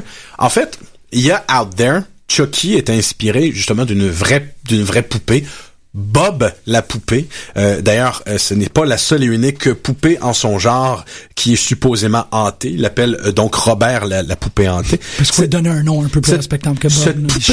D'ailleurs, c'est une, une petite poupée de ma- c'est une petite poupée de marin qui a de l'air faite en liège, euh, qui est assez e- effrayante à, à. C'est assez terrifiant déjà juste de la voir. Donc, c'est essentiellement quelqu'un de riche qui, en 72, décide de la donner complètement terrifiée à un musée à Key West qui, à ce jour, à ce jour, la poupée y réside encore. Donc, pour pouvoir prendre une photo de euh, Robert, la poupée hantée, lorsqu'on va à ce musée, il faut lui demander la permission. Absolument tous ceux qui ne l'ont pas fait ont généralement eu de graves accidents par la suite. Donc, euh, il y a des gardiens de nuit qui travaillent là deux, trois jours d'affilée et qui, par la suite, ne veulent plus y travailler parce qu'ils vont voir Robert ils ont l'impression que Robert bouge. Évidemment, tout le monde devient fou de Robert. Tout le monde Ah est non, fou non. de Robert. Rien sur Robert. Les deux sens. Là, où ça devient intéressant, c'est que ça ce- fait penser à ah. Five, Nights, Five, Five Nights at Freddy's, le jeu vidéo de, des animatroniques hantés. Et le but du jeu étant de jouer le gardien de nuit. Il faut passer, faut passer cinq nuits. Oh, Dieu. jeu. wow! On y reviendra pour une autre émission peut-être ou plus tard, mais euh, Ouais, non, je m'en... Donc Robert, la poupée hantée, a inspiré directement euh, Chucky. Là où c'est intéressant, c'est que dans ce, ce, ce, ce, ce- ce sous-univers absolument intéressant de poupées hantées, le fameux Annabelle, Oui, qui est une suite de Conjuring, est une Raggedy Ann. Mm. Tout ce que de plus simple, ce n'est pas évidemment une poupée avec une grimace qui est évident qu'elle va te tuer, Euh, mais mais mais, Mais cette poupée veut me tuer. Mais cette poupée veut me tuer. Regarde, regarde-la. regarde lui le regard. Elle veut me tuer cette que- salope. Non mais mais on va on va s'entendre. On va s'entendre qu'une Raggedy Ann en chiffon, euh, sur le coup, ça n'a pas l'air épeurant. Surtout si euh, cette Raggedy Ann là vient dans un appartement, que t'appelles un médium, que le médium, histoire vraie, hein, que le médium te dit euh, purement et simplement, ah ben il y a quelqu'un qui, il y a une femme qui est morte dans cet appartement là, comme dans le film donc, et euh, donc la poupée est possédée de cet esprit et finalement pas du tout. C'est un démon donc qui en profite pour euh, donner des coups de griffe aux gens. Effectivement, les gens voient la poupée passer en courant et tout de suite après, ils ont des traces de griffes dans le dos. True story, true story. Donc à ce jour, On a fait que de la elle- radio fortement recherchée. Elle aussi, cette Anna- la poupée repose en ce moment dans euh, évidemment l'appartement de ces fameux de ces fameux chasseurs paranormaux qu'on voit dans The Conjuring qui existent pour vrai. Oui, exactement, oui. Et elle est elle est dans un dans un beau petit présentoir en vitre. La raison pour laquelle je vous évoque ces histoires de, de poupées hantées, il y en a au moins 10, il y en a au moins 10 de répertoriés sur internet avec des histoires immenses, c'est que les gens font n'importe quoi pour pouvoir en acheter. Sur eBay, il y a une sous-division de poupées certifiées hantées et les gens sont prêts à payer des prix forts. Donc déjà, être prêt à s'acheter une Chucky, c'est intéressant. Mais vouloir s'acheter une, une foutue de poupée qui est réputée hantée, ça c'est une autre paire de manches. là. Il y, a, il y a un, il y a un Elmo qui vaut, qui vaut plusieurs centaines de milliers de dollars Hop, ça y est. un Elmo euh, qui parle, donc qui apprend, euh, qui apprend aux enfants à parler. Et ce Elmo euh, ne disait, euh, selon la- l'anecdote, qu'une seule chose. Euh, il disait à répétition des cochoncetés en menaçant l'enfant qui est son propriétaire, en disant je vais te violer, espèce de petit salopard, je vais te tuer, kill him, je vais tuer James, je déteste James, James est un enculé. Donc t'as t'as t'as l'édition limitée euh, Murder Me Elmo. Murder me. Mais les gens étaient prêts à tout pour acheter ce Elmo qui veut tuer James. Donc il y a il y a il y a une fascination. Donc on veut on veut la poupée qui tue. Oui, parce On qu'il y a la morbidité par rapport à, à ce phénomène-là, parce a- qu'on est attiré? Et on a un pied dans la fiction, donc on se sent en sécurité, même si on possède la poupée. C'est ça nous a, ça nous arrivera non, pas. c'est ça, c'est ça, parce que la rationalité, puis ouais. Et pour moi, c'est une parfaite euh, transition pour quel... enfin transition, continuité totale pour quelque chose. Déjà, je précise que là, je suis présentement en train de vivre les meilleurs moments de ma vie avec vous autres. C'est assez incroyable. Et, et, euh, et justement, ça permet de revenir à cette euh, fascination morbide pour certains jouets qui, dans leur publicité, sont assez étranges. On a parlé de la poupée qui faisait pipi, mais c'est pas une, c'est pas une étrangeté euh, plus que ça. Ah non tu, voilà. Sauf si elle pisse du sang. oui, Ça, c'est ton truc. D'ailleurs, je suis sûr que quelqu'un a trouvé le moyen de le faire. Elle hein. transforme de la le- teinter. euh, Elle de- transforme l'eau en vin. Les applications sont terribles. Est-ce qu'il faut que tu le bois directement? Non, c'est ça. Ah, ah, mon dieu. Il y a, il y a eu une, une, une division de Disney de poupées zombies qui est sortie il y a pas, il y a, il y a pas, les princesses Disney zombies. Oui. Euh, tu vois des petites filles jouer avec les princesses Disney zombies. Quand j'ai vu cette pub, j'ai dit mais what the Ouais. fuck? Ben, tout la, la- le, le backlash de Monster High, puis tout ça. voilà, ouais. c'est ça. La génération Deviant Art, en fait. Mais Ouais. Ah, bien dit. Et oui. je voulais poser une réflexion, puis bon, je, je vais sauter sur Toy Story un moment, mais on, on y reviendra. Euh, je voulais poser une question par rapport à, à ces jouets-là, par rapport à cette publicité-là, euh, parce que je suis un, un- donc vous le savez, un Français, puis là je m'adresse à des, à des gens d'Amérique du Nord, donc on a on a une culture différente, mais on a aussi un petit peu la, la même culture puisque les poupées, les publicités de ces poupées-là, euh, elles sont issues des États-Unis, elles sont issues du Japon. Je parle des années 90, hein, je parle de, Bon, oui. de, de quand j'étais quand j'étais petit. Euh, et puis il y a une certaine pour moi, a, je suis content Jean-Michel et Francis parce que je ne suis pas le seul apparemment à être terrifié, à avoir un, petit malaise avec ces poupées-là. Il y a, eu vraiment quelque chose, une anecdote euh, qui, qui, t'a marqué. Donc c'est, ok, je dis, je, je suis pas le seul parce que ces poupées déjà à l'époque quand j'étais petit m'inquiétaient un peu. D'accord, j'étais pas le public cible parce que bon, je vous rappelle que les publicités étaient extrêmement genrées. Hein. Les, les, petits garçons jouaient avec Action Man et euh, les petites filles jouaient avec euh, les poupées bout de chou. Globalement, c'était ça. Euh, ça fait un moment que je suis pas tombé sur une publicité en 2015, donc je sais plus où on en est. Je sais juste que maintenant on est rendu avec des poupées qui sont connectées en Wi-Fi. Oui. Tu peux la faire parler avec ta, tu peux parler avec ta tablette, avec la poupée. C'est juste, c'est hallucinant. Wow. Euh, et tu et je me rappelle, alors je sais plus comment s'appelait ce, ce, ce petit bonhomme. Je crois bien qu'il s'appelait Nenuko, quelque chose comme ça. Un, un jouet qui, c'était un bébé ou qui, qui, qui te suivait, qui appelait maman et qui te suivait. Oh oui, j'- oh non, ah, ah. Et- J'ai aussi des mauvais souvenirs, hein. Et là, C'était humide ce souvenir-là. O I A A. Ah. Je suis vieille. mon Dieu. C'est atroce. C'est atroce.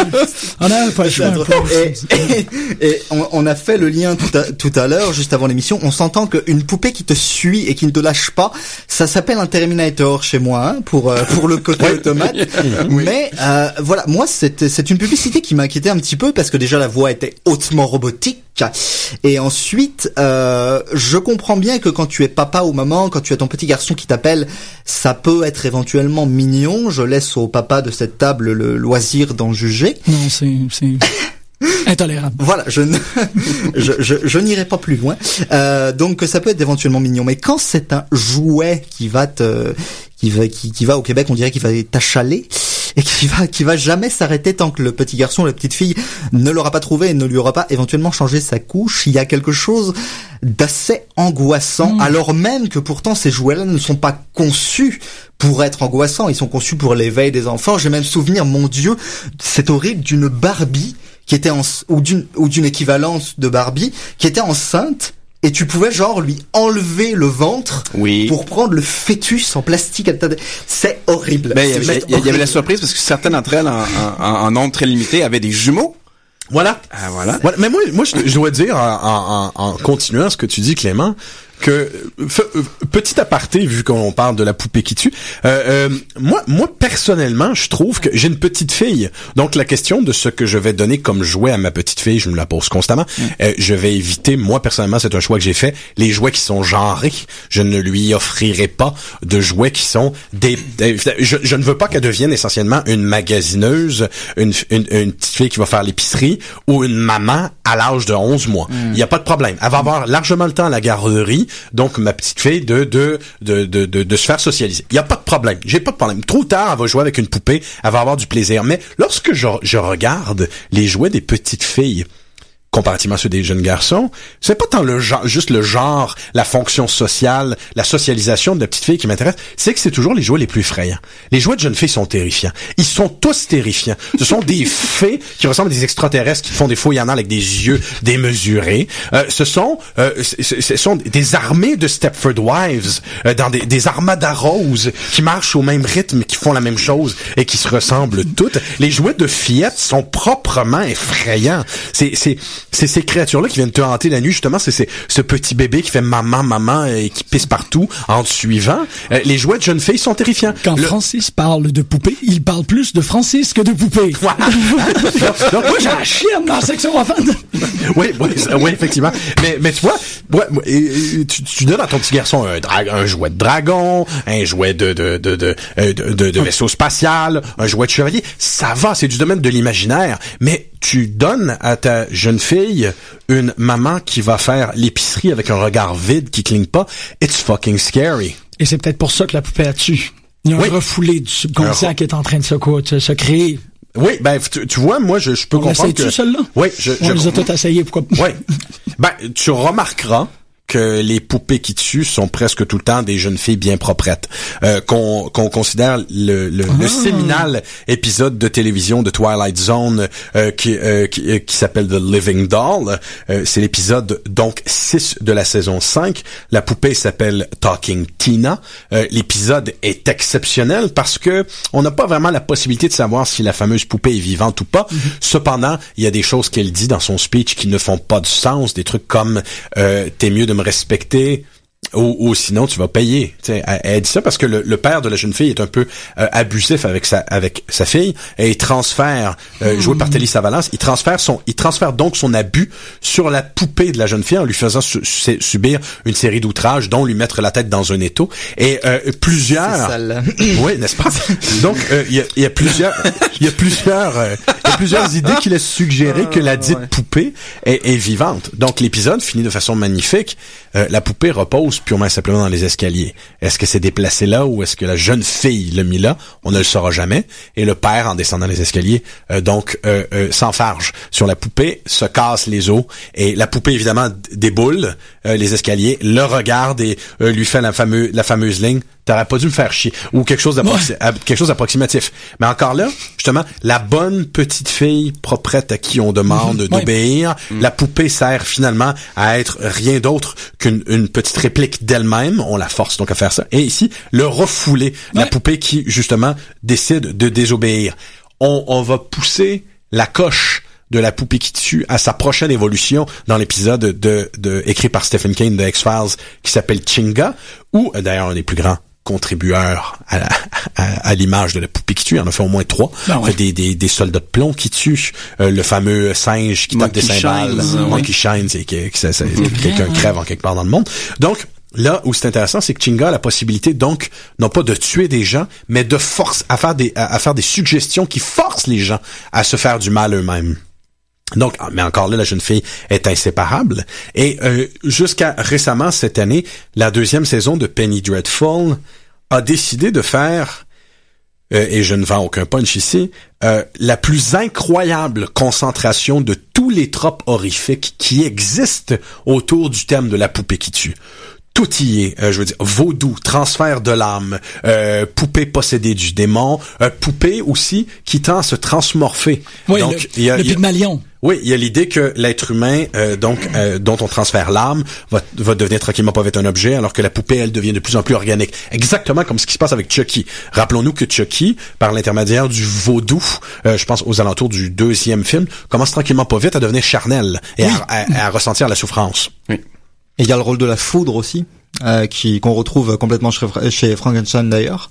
Euh, le rôle de la foudre qui contribue à faire lever Chucky, ou du moins par l'image, euh, dans, dans le premier Oui, film. absolument, Ah, absolument.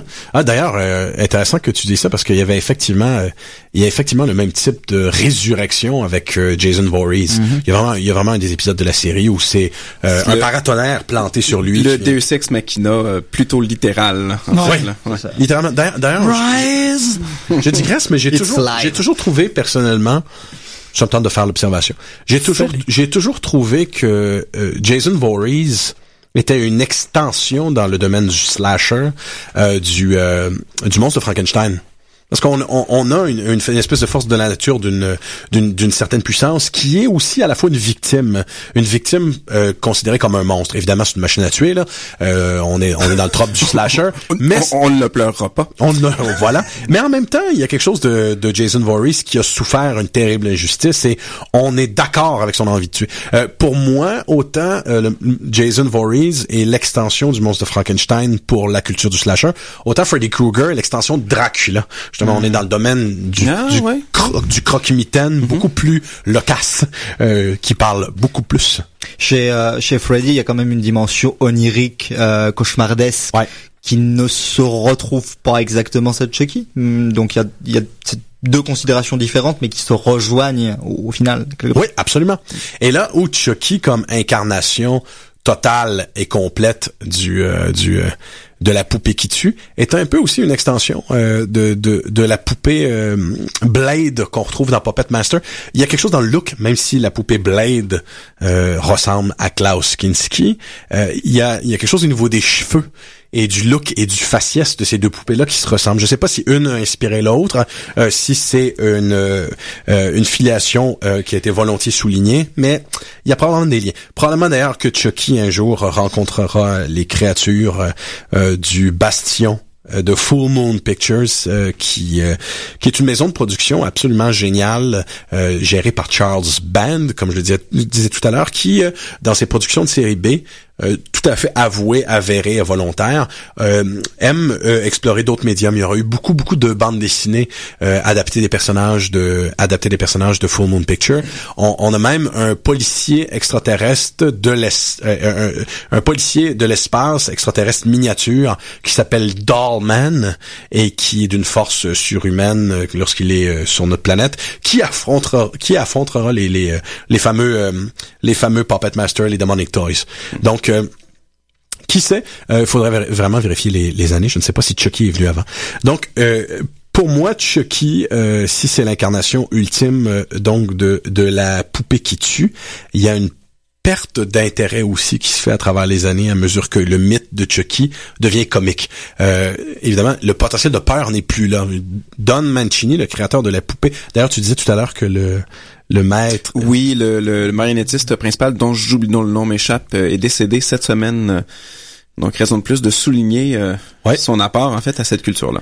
Quelque chose me surprend, c'est qu'il y, y, avait une volonté de euh, remettre Chucky au goût du jour avec The Curse of Chucky, euh, sorti l'an dernier, mhm. euh, en, en, retournant un peu vers la facture visuelle et le climat qu'il y avait dans le premier film, mais ça tombe profondément à plat. Je pense qu'après avoir eu le passage comique obligé de, des Charles Play qui auront suivi, le potentiel de peur de Chucky est complètement disparu. C'est complètement terminé. C'est plus possible de, de, vraiment avoir peur de cette créature-là. Le, le, premier film était d'une efficacité. N'était-ce pas là donc un effort commun dans la culture de désamorcer cette peur-là qui est trop fondamentale? Peut-être. J'aime j'aime beaucoup cette théorie. Il faut dire que il y a une génération qui a été profondément affectée par euh, par effectivement Child's Play, par Chucky. oui. Mais on a tous nos allégeances en ce qui concerne les monstres de films d'horreur. Hein. Euh, il y, a, y a tout un, un, bastion qui, c'est, qui sont des, des traumatisés Freddy Krueger, un autre c'est mon cas qui sont des traumatisés d'Hellraiser et de Pinhead. Euh, Michael Myers ici. Mike, ben, il faut dire que Michael Myers, l'extension Hitchcockienne de ce personnage-là. Euh, en fait, moi je trouve c'est son propre émission de Pop en stock celui-là. Là. Oui, oui, moi je trouve c'est je trouve que ça en fait le boogeyman, le boogeyman slasher le plus important de l'histoire du cinéma. D'ailleurs, on a tendance à oublier qu'il qu'il est venu avant Jason Voorhees et euh, Friday the 13 en effet. et qu'il que, en fait Jason Voorhees en est l'inspiration directe en fait euh, de, de Michael Myers. Il a précédé d'un bon cinq ans en oui, plus, absolument. Le quand même, ouais on a tendance à, à l'oublier. Et c'est à se demander pourquoi ça a pris autant de temps que ces ces ces, ces slashers là aient leur propre poupée ou figurine en fait. Ouais, mais euh, ça, c'est. J'ouvre une porte. Hein, tu t'aventures en terrain dangereux. Euh, jamais on jamais on aurait pu imaginer à quel point tout aussi effrayantes soient ces créatures. Euh, la, la génération des geeks dont nous sommes issus l'a fétichisé à outrance. Mm Fait que moi, dans ma dans, dans, dans l'endroit le moins fréquentable de ma maison, il y a une poupée euh, très grande de Pinhead, vraiment trop euh, vraiment trop trop euh, trop bien faite, elle est effrayante. Donc occasionnellement, j'ai tendance à hésiter un peu avant d'y aller, qui est activée et qui fait des lignes du, du film par le mouvement. Elle fait 25 lignes du film quand on passe devant. Évidemment, je, je, garde toujours le bouton fermé. Mais ce potentiel de fascination-là, euh, chez la culture des geeks, est monumental. Qui a été traumatisé dans son enfance par Pinhead se donne la peine de payer 75 dollars pour avoir une figurine de Pinhead qui lui fait peur et qui fait des lignes absolument terrifiantes du film. Euh, tu t'as acheté 75 dollars d'adrénaline. Oui, ben, d'adrénaline, mais il y a quelque chose qui tient, et là on revient au thème initial un peu de l'automate puis de la charge sexuelle de ces de ces figurines-là. Il y a quelque, il y a quelque chose qui tient du fétiche quand même. Oui, Je dirais pas évidemment que j'ai envie de me frotter le. le mais moi c'est la la, la fascination et je l'ai comprise quand j'ai acheté ma première euh, statuette euh, de personnage de jeu vidéo japonais. c'est vraiment. Oui, on dans le précis. Mais ouais, ouais, les autres. Euh, les, les, japonais et les figurines. Hein. Mais c'est ça. Mais, ils vont loin. cette fascination-là de, mais c'est surtout parce qu'on passe d'un médium 2D à un médium 3D. Là, je passerai pas beaucoup de temps là-dessus. C'est pas le sujet de l'émission. Mais le, les, les statuettes sont fascinantes pour ça. C'est qu'on a un objet qui est plat sur un écran et on finit par en avoir les contours réel à une échelle quelconque, mais on, la physicalité d'une poupée ne peut être ressentie qu'en sa présence. Eh ben voilà. Donc, tu vois, euh, on le sait tous, je vous apprends rien en ce moment. Euh, les Japonais ont une culture foisonnante de la real doll, donc du mannequin, et littéralement de la poupée qui sert donc aux activités sexuelles.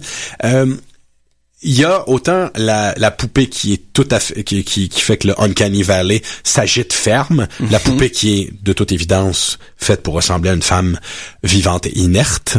Euh, moi, je trouve ça fascinant. Je, je, ne juge pas négativement la chose, mais je trouve que c'est une extension justement d'une des fascinations fétichistes les plus effrayantes qu'on a autour du, du, culte de la poupée. Donc, euh, ça, ça rejoint le texte de Daphné du Maurier dont on parlait tout à l'heure. Mhm. euh, cette poupée qui sert à la sexualité. Parce qu'elles sont des deux sexes. Je oui. précise absolument, on peut acheter autant un homme qu'une femme. Absolument. entre les deux même. Oui. Et j'ai, mais je te dirais même entre les trois, en ce sens que tu peux acheter une femme et euh, entre les quatre. teindre la peau. Oui, ben tu peux acheter une femme euh, ou un homme, mais tu peux aussi euh, choisir un modèle qui est volontiers cartoony.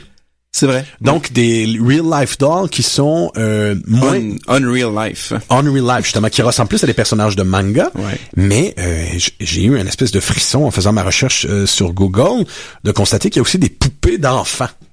Oh. Et, des poupées d'enfants donc qui sont ah, qui, servent ah justement aux activités sexuelles. Moralement, c'est la chose la plus inconfortable que j'ai vue depuis longtemps. C'est ça. Mais allant selon cette justification que c'est une poupée et que donc euh, le fantasme transgressif est exercé sur une poupée et que ça a une valeur thérapeutique. Donc, on, on s'oppose à... C'est un débat pour... Euh, c'est un sacré débat.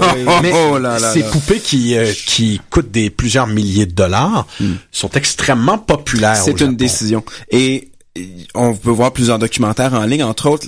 Les gens ne s'achètent pas qu'une seule Real Doll, je pense. Non, non, non, tout à fait. C'est question de pouvoir se faire un petit salon de thé et de prendre le, justement le thé. Avec, on joue à la poupée, on joue à la poupée. On joue avec la poupée, on baise avec la poupée maintenant. Et d'ailleurs, euh, Guillaume, pour revenir un petit peu vers ta paroisse vidéoludique, mhm. est-ce que tu as remarqué que les jeux vidéo actuels, je pense notamment à Mass Effect, te proposent de créer ton personnage intégralement, c'est-à-dire du de la couleur de peau jusqu'au sourcil en passant par la taille des orteils?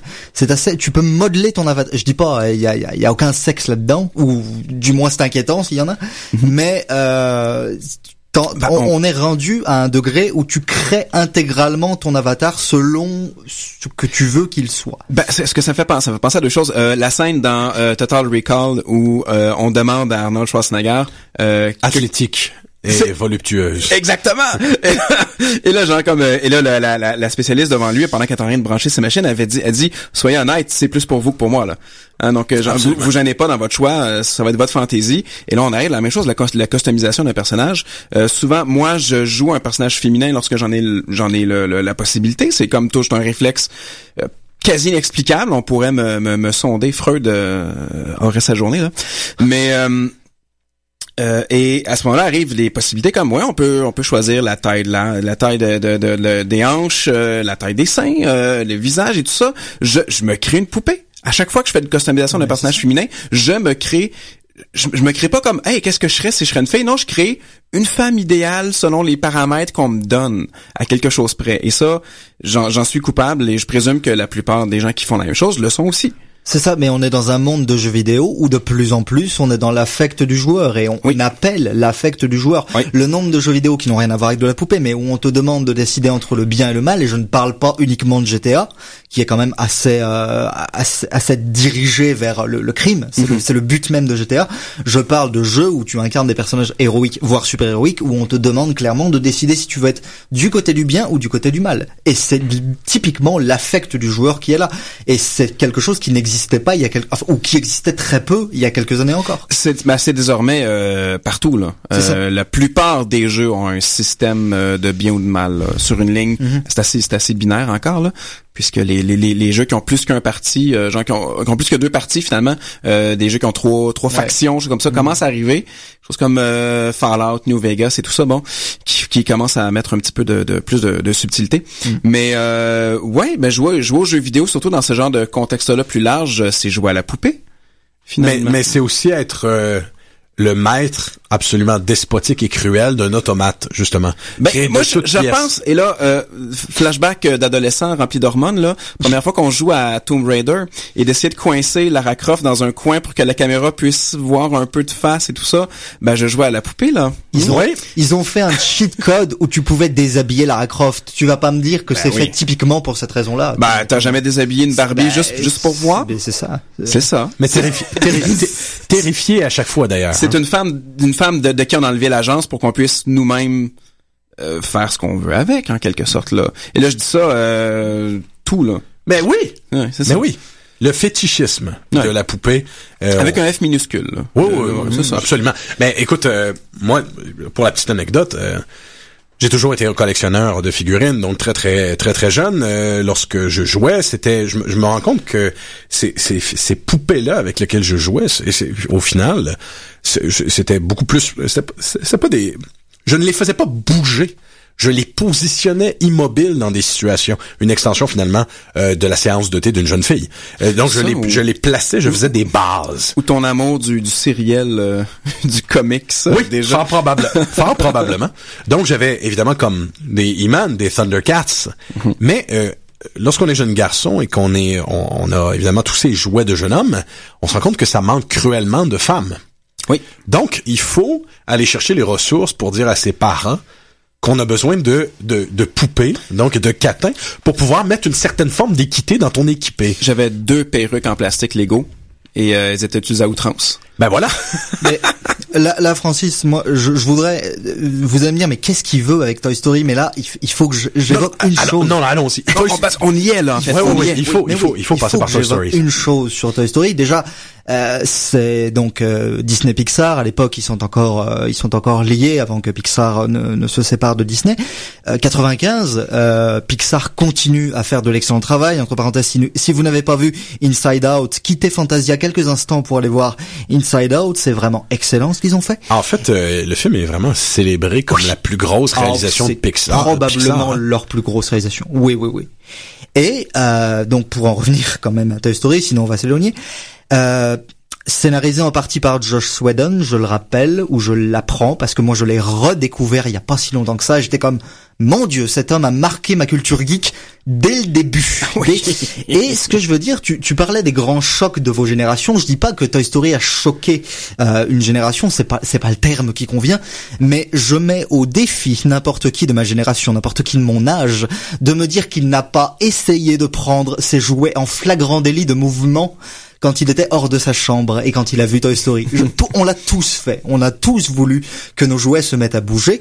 Et Toy Story part du principe de la personnification du jouet. Le jouet va avoir une personnalité et tout le problème du film, tout le, tout le pitch du film tient autour du fait que Buzz se croit un véritable ranger de l'espace et va prendre un gros choc dans la gueule en apprenant qu'il ne l'est pas.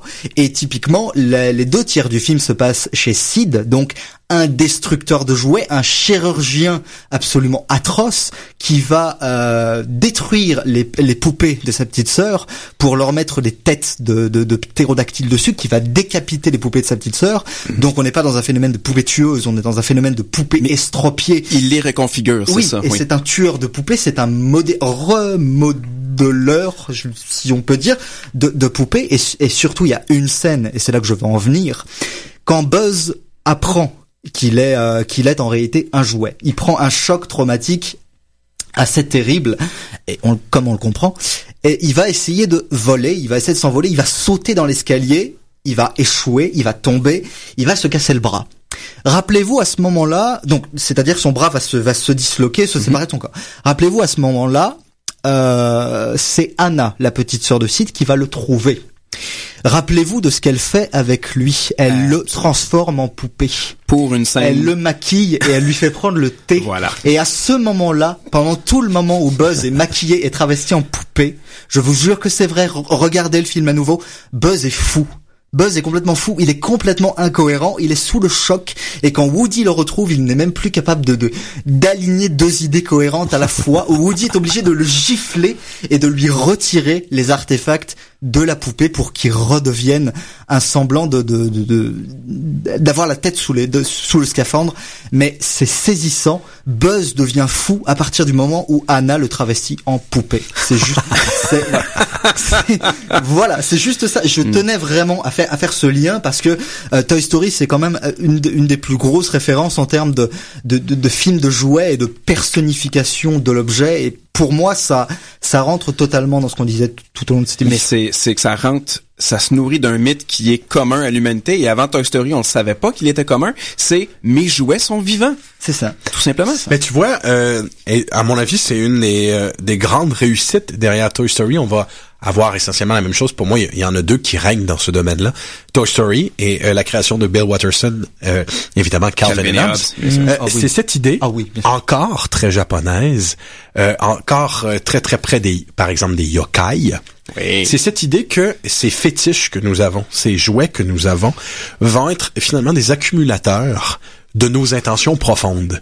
Donc, le mythe de la poupée tueuse devient souvent l'extension, du moins dans, l'histoire, autant dans le mythe de Frankenstein, euh, dans la nouvelle de Daphné du Maurier, on a, on, a cette même idée-là. On a l'idée que, finalement, les poupées ne sont que le reflet de la cruauté que nous avons à l'intérieur de nous ah, et qu'on projette sur elles. Talking Tina, et voilà, c'est... Exactement. Talking Tina n'est que ça, finalement. Elle est la jeune fille terrorisée qui réussit à faire le transfert de ses angoisses profondément à l'intérieur d'une poupée. Une poupée qui est capable. Oui. Qui est le, oui, tout à fait. Euh, donc, là où ça devient intéressant, là où Toy Story devient profondément intéressant parce que je pense surtout au dernier film où il y a une charge qui est similaire à celle de Calvin and Hobbes justement mm. euh, l'adieu à, à, cette partie de l'enfance mm, où ces où ces jouets-là t'ont permis de, de traverser à travers certains des certaines des affres de l'enfance. Tes jouets finalement ils ont été la concentration de tes valeurs de tes valeurs profondes. La poupée finalement est une concentration de toutes tes idéologies profondes.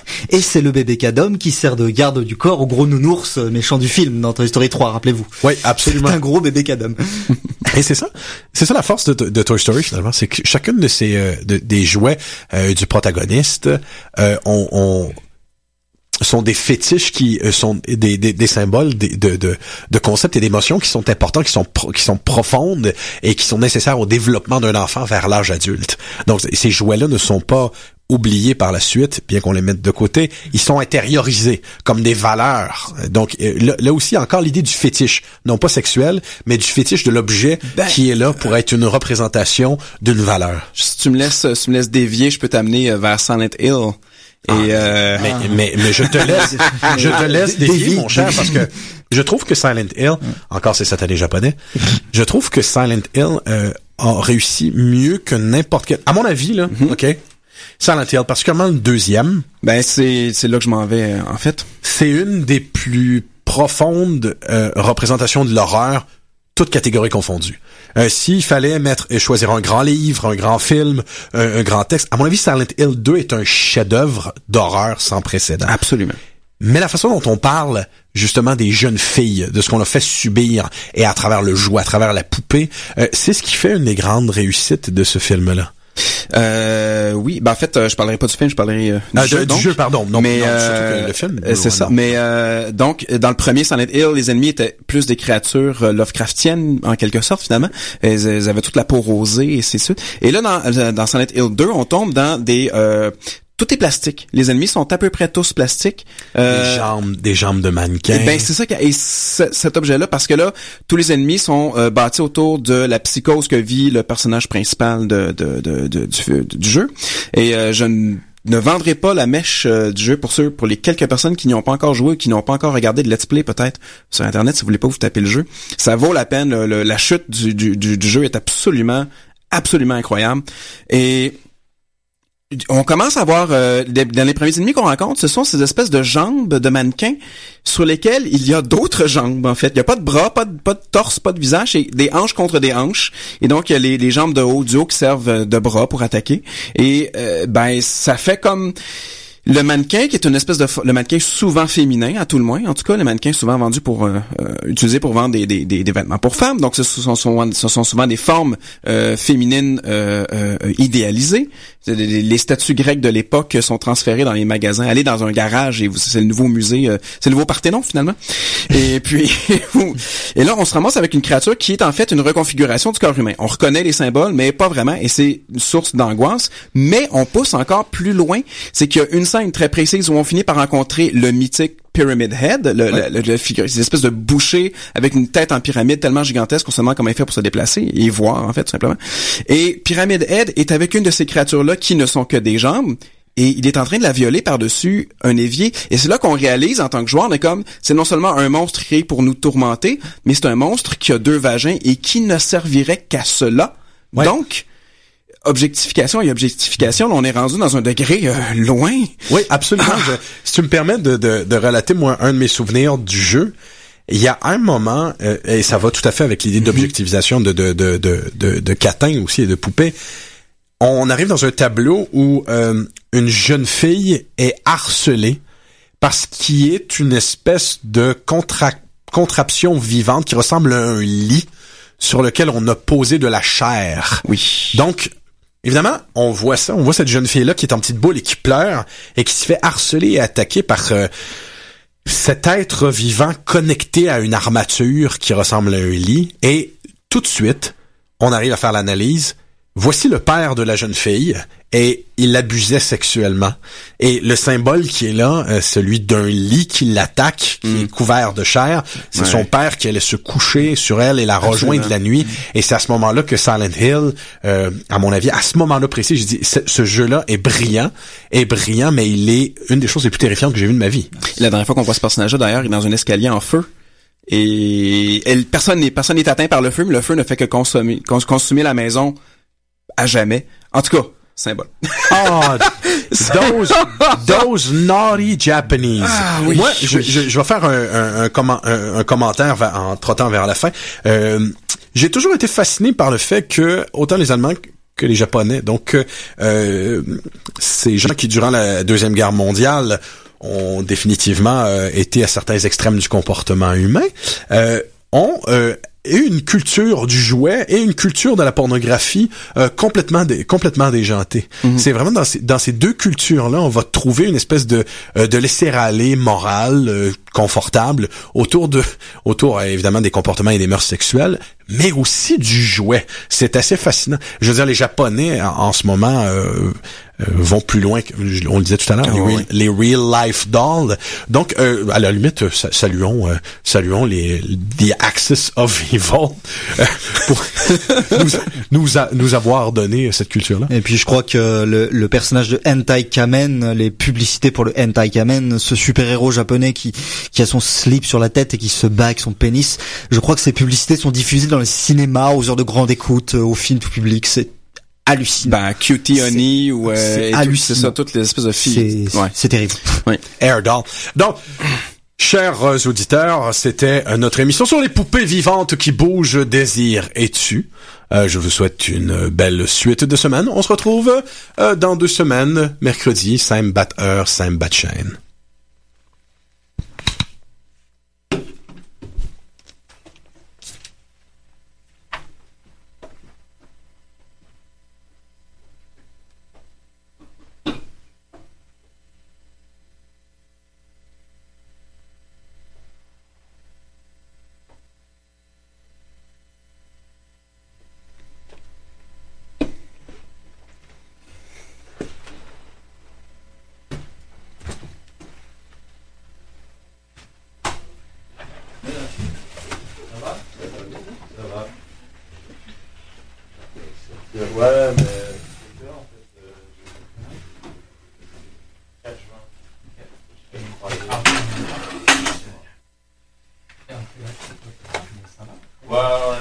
Ah